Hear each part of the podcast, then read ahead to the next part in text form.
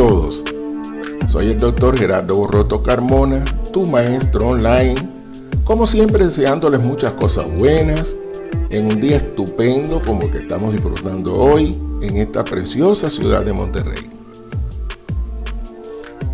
Comienzo comentándoles que la idea que generó este episodio 6, al cual le titulé Se agotó la creatividad, viene del recuerdo de cuando impartía la materia creatividad a los estudiantes de la Facultad de Ingeniería Informática allá en la Universidad Tecnológica de La Habana, conocida como CUJAE. Pues resulta que en una de las clases, cuando estábamos en un debate sobre el proceso creativo, uno de los estudiantes, que por cierto parecía estar muy preocupado con lo que estábamos planteando, con cierto aire de tristeza y derrota a la vez, dijo que ya todo estaba creado. Porque cuando le surgía una idea de crear algo y realizaba una búsqueda en internet para ver qué había sobre eso, resultaba que muchos otros ya lo habían creado. Algo que seguramente puede haberle ocurrido a ustedes los oyentes también. Esa interesante intervención de este estudiante me dio pie para enriquecer el debate con la incorporación de su preocupación y también para preguntarle al resto de los estudiantes del grupo cuál era su opinión. ¿Y qué ocurrió? Pues que la mayoría estuvieron de acuerdo en que no, que la creatividad no estaba agotada y que todavía pues había muchas cosas por crear. Una parte minoritaria estaba indeciso, un poco eh, que si realmente ya estaba todo y que, qué iban a hacer entonces. Y hubo dos que simplemente no se proyectaron, dijeron que no tenían elementos para responder de una manera afirmativa o negativa. Y entonces recordando aquella situación, pues nos pareció oportuno retomar aquí esa problemática como contenido de la plática que tendremos hoy.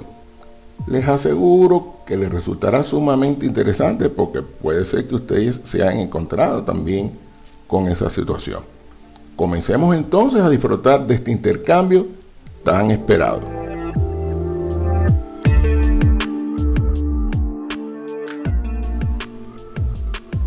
Podemos decir que efectivamente, durante el proceso creativo es muy importante ese momento de constatar si lo que pretendemos hacer o crear ha sido ya creado por otros. Eso es una realidad y una necesidad además. Y miren aquí esta otra anécdota tan curiosa que les voy a contar. Resulta que hace solo unos meses invité por Facebook a mis amigos a entrar en mi canal de YouTube para que vieran dos videos que había acabado de producir. Uno se titula pues cómo crear una infografía plana y el otro cómo crear una infografía interactiva. Y entonces uno de los amigos respondió a mi invitación con una pregunta muy interesante. ¿Por qué trataste sobre ese tema del que ya se ha hablado tanto? Imagínense ustedes, les confieso que al principio me sentí sorprendido, no esperaba esta pregunta. Y entonces regresé a consultar los videos ya existentes sobre las infografías, o sea, sobre cómo crear infografías. Aunque cuando los hice anteriormente, eh, solo 60 eh, habían en aquel momento, alrededor de 60. Pero ya en esta segunda oportunidad que entré, ya había más de un centenar. Es decir, que hubo otros autores que también trabajaron en este tema, a pesar de la gran cantidad de videos que ya existían sobre la creación de infografías. Sin embargo, en los dos videos que había producido, encontré muchos elementos que los diferenciaban de aquellos tantos, en los procedimientos de sus procesos, en los programas informáticos que yo utilicé, en los usuarios a quienes van dirigidos, en las orientaciones didácticas emitidas también por nosotros, en su diseño, entre otras diferencias. De todos modos, aquella observación o aquella pregunta de mi amigo me hizo entender que era conveniente concentrarme más en la creación de otros temas o productos menos tratados o conocidos, aun cuando sabemos que no existen dos maneras idénticamente iguales de abordar un tema o crear un producto. Otro argumento que quiero traer a esta plática con ustedes para la reflexión de todos es el siguiente. ¿Se imaginan si cuando se inventó la televisión nos hubiéramos quedado en aquel televisor primitivo, que en su tiempo fue una maravilla, claro está, pero que después no fue capaz de satisfacer ya las exigencias de los televidentes, que querían conocer el color de la ropa de los locutores y de la imagen en general, una mayor definición en la imagen, ver imágenes en tercera dimensión, eh, también, bueno, tener una amplia gama de programas de todo tipo, de acuerdo a sus intereses personales, interactuar incluso con los personajes o con la información referida a lo que se está mirando en la pantalla. Bueno, pues si otros creativos no se hubieran dedicado a este trabajo, a satisfacer esas necesidades, esas demandas de los televidentes, no se hubiese creado la televisión a color, la televisión en 3D, la televisión de alta definición, la televisión inteligente, ni la televisión interactiva que tenemos hoy y que continúa desarrollándose gracias a la creatividad de sus fabricantes y de tantas personas pensando en esa problemática.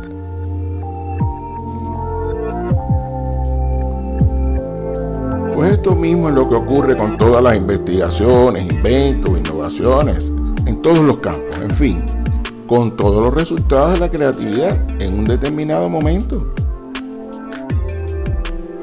Las reflexiones y argumentos expuestos hasta aquí nos demuestran que, en primer lugar, es cierto que un paso en el proceso creativo es indagar sobre la existencia de resultados o productos similares a los que pensamos crear. Pero precisamente se hace para identificar los elementos que en nuestra creación se deben diferenciar de los demás, de los ya creados, y si es posible, cambiar los paradigmas ya preestablecidos. En segundo lugar, siempre habrá algo nuevo que crear, y en eso radica precisamente la base del desarrollo de la humanidad, de la sociedad y del mundo en que vivimos. Recordemos que la creatividad es la actividad que permite la generación de objetos, ideas, enfoques, problemas, situaciones, estrategias o estilos nuevos útiles para el contexto en el que fueron creados. Y eso todo para facilitar los cambios, el crecimiento y el progreso en un sentido amplio. Y en tercer lugar, se ha demostrado fehacientemente que la creatividad es inagotable es una potencialidad de los seres humanos. Por lo tanto, mientras exista en la Tierra uno de ellos, es decir, un ser humano, habrá creatividad. Ya sobre esto habíamos platicado algo en el episodio 1 de este podcast.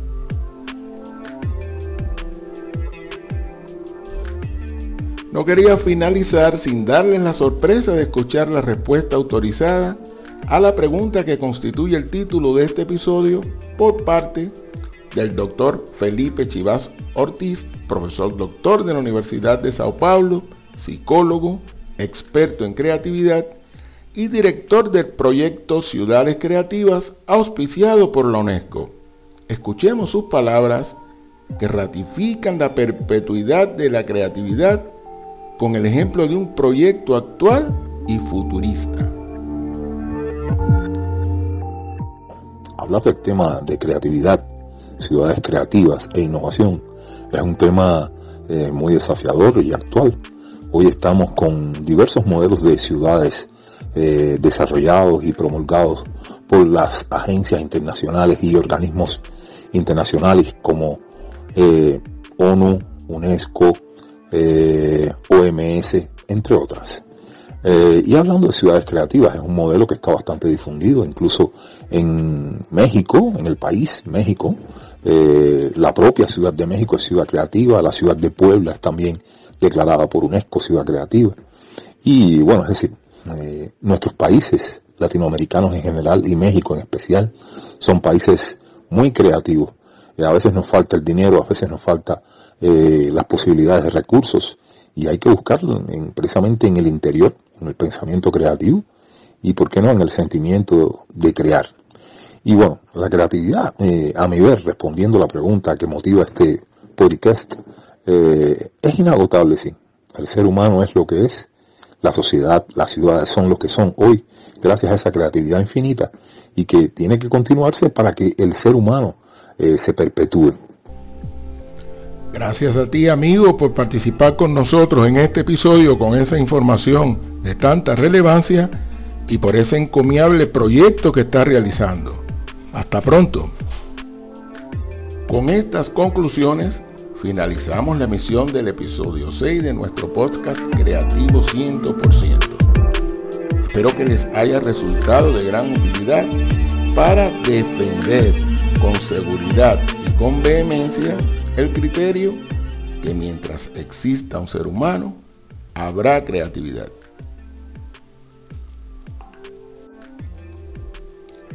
Recuerden que si alguno de ustedes o algún amigo suyo desea obtener una asesoría personalizada durante todo el proceso de elaboración de su tesis, desde el comienzo de la redacción hasta el entrenamiento para el acto de defensa, puede enviarme su solicitud a mi correo borrotogerardo.gmail.com Repito y recuerde que todo con minúscula y unido. borrotogerardo.gmail.com o llamarme a mi teléfono más 52 8 1 1 6 3 9 2 9 3 1 y con mucho gusto le atenderemos y comenzaremos la asesoría.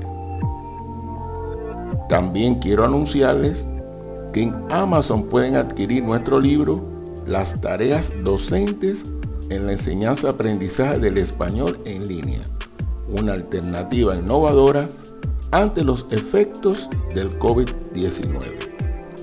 Ahí buscan en Amazon con este título y van a tener de inmediato pues el acceso a adquirir este libro. Se lo recomiendo.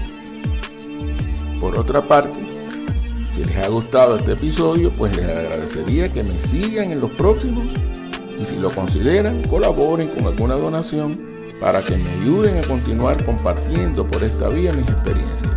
Les aseguro que lo hago con mucho amor. Nos vemos en el próximo episodio con otro tema que también les ayudará a ser cada día más creativos en su desempeño. Les deseo un excelente día.